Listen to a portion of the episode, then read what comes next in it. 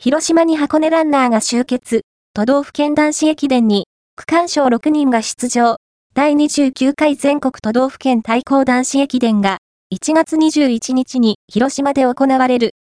中学生から社会人までが参加するこの大会で、注目されるのは、人気が高い大学生ランナーの走りだ。